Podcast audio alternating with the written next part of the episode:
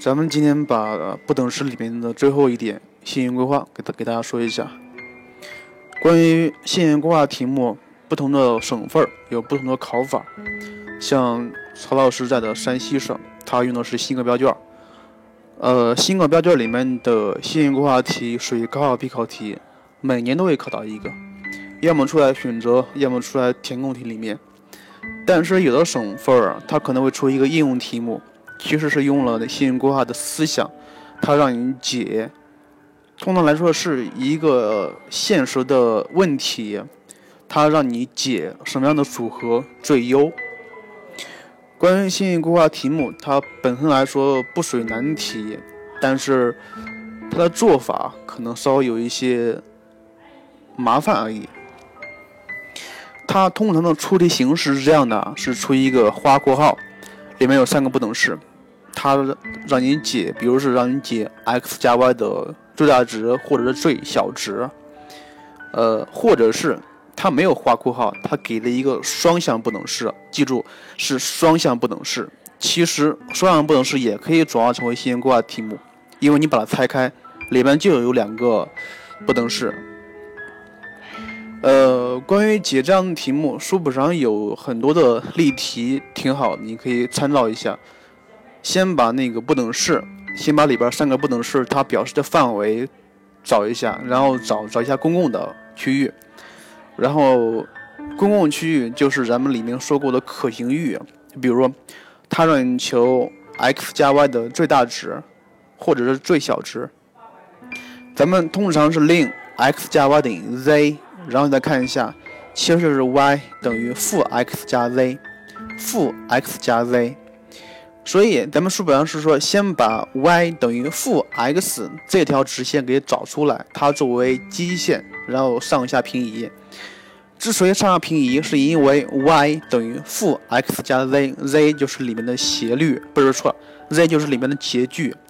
它往它越往上平移，它的 z 就最大；越往下平移，它的 z 就是最小。然后通过上下平移，然后再与可行域的交点，你就可以求出来 z 的最大值和最小值了。这是最基本、最常规的考法。但是还有还有一种，它不是。让你求一个式子，哎，不是，它不是让你求，比如是让你求 x 加 y 的最值，它可能会让你求一个分数的最值，比如它让你求 x 加一分之 y 减二的最值，你看一下，这个东西它其实是咱们学过的斜率，它其实就是斜率公式啊。呃，里面有个点，然后你再找，你再从可行域里面找出一个点，然后两个点之间的连线的斜率最大值就可以了。所以这一点它又用用到了咱们的斜率问题。关于斜，关于里面的斜率问题，我还需要再说一下。首先你要明白正切函数的图像，因为如果你不知道正切函数图像，那么你可能求斜率的最值问题会出错。呃，另外还有一点就是说，它可能会让人求这样的形式，比如是让人求 x 加一的平方加上 y 减二的平方的最值问题。首先一样东西，先找出可行域，你看一下这个它表示什么东西？它其实表示一个圆。我刚刚说过的，其实是一个圆的半径的平方，对吧？半径的平方。所以先把那个圆心找出来，然后看一下它的半径什么时候最小或什么时候最大就可以了。通常来说，解决线性规划题目就是这样做，没有任何难度。但是曹老师最后再再说一点：如果这样的题目出现在那个选择题或填空题里面，你是没有必要画图的，因为画图的话浪费很长时间。通常来说，你是先把。通常来说，咱们那个可行域里面的最优点，其实是几条直线的交点，所以不妨你先把那个焦点求一下，然后把焦点带带入要求的那个公式里面，看一下哪个最大或者是哪个最小就可以了。但是有的题目它恰恰是利用了你这种心理，呃，有的题里面的，比如说它是一个选择题里面，它可能可能是有两个值。可能是有两个值，但是两个值里面必须要舍弃一个。至于舍哪个，不知道，你需要自己看一下。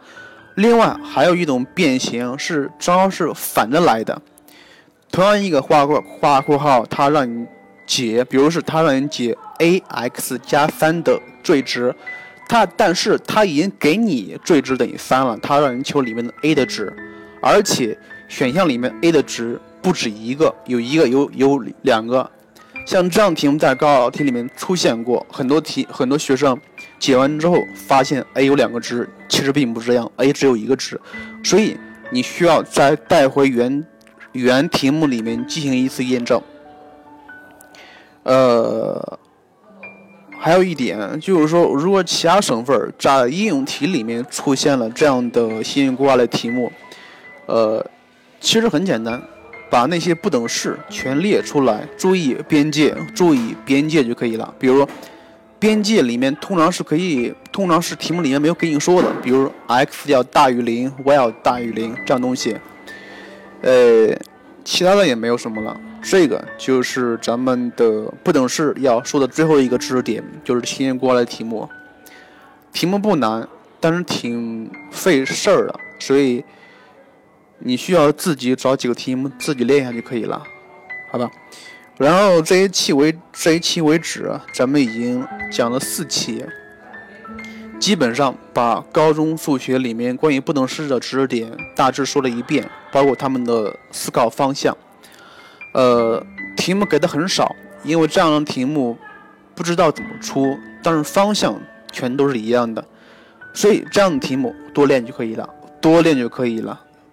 然后就是不等式，其实跟函数结合的比较紧一些，它用到了函数的数形结合思想也是比较多的，所以这最重要的一点就是看看能不能画图。好了，不能是就讲到这儿，下一次讲什么东西不知道。另外一点就是说，呃，最近我刚我刚才看到喜马拉雅，不管是安卓手机还是苹果手机，它都有一个打赏功能。首先，我谢谢给我打赏的学生，谢谢你啊。好了，今天节目就这样，再见了。